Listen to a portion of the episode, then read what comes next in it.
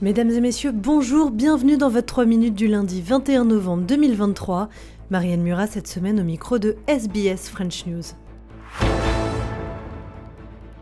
La démission de la directrice d'Optus suite à la panne du géant de la téléphonie. Kelly Bayer Rosemarine s'est retirée de ses fonctions après avoir été entendue plusieurs heures par le Sénat australien.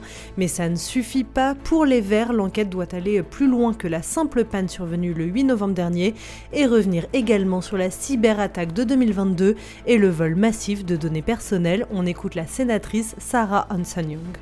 What we now know is that it's up to the Optus board and the rest of the leadership there to fix the problems, uh, to make it clear to the Australian people that this type of outage won't happen again. And if it does, Optus will have a proper risk management plan in place and communicate properly with their customers. 31 citoyens australiens ont été évacués de la bande de Gaza vers l'Égypte, ce qui porte leur nombre à 62 depuis le début du conflit il y a six semaines, annonce faite par la ministre des Affaires étrangères Penny Wong. Et c'est dans ce contexte hein, que l'offensive israélienne à Gaza se poursuit parallèlement aux négociations pour libérer des otages aux mains du Hamas. Les forces de défense risquent de se déployer davantage vers le sud dorénavant, objectif faire pression sur certains pays arabes.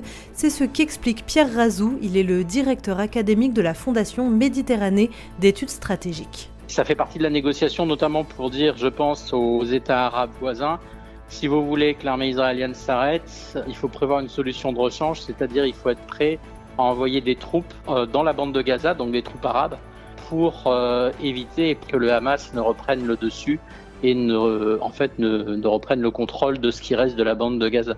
Donc de mon point de vue, c'est clairement un argument de négociation même si cela n'empêchera pas évidemment des opérations très ponctuelles type coup de poing pour euh, éliminer un, dirigeant palestinien ou pour euh, libérer des otages.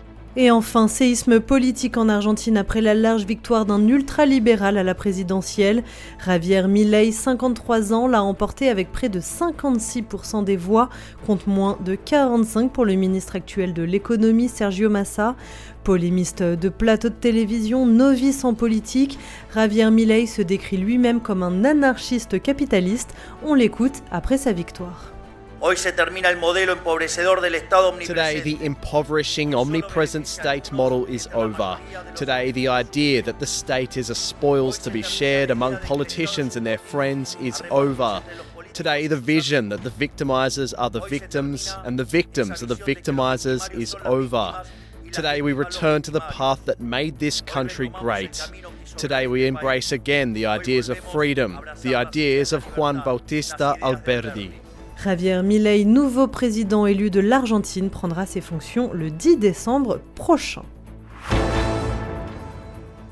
Voilà messieurs dames pour votre 3 minutes de ce lundi 21 novembre. Merci de l'avoir suivi. On se retrouve demain pour un nouveau bulletin. Bonne journée.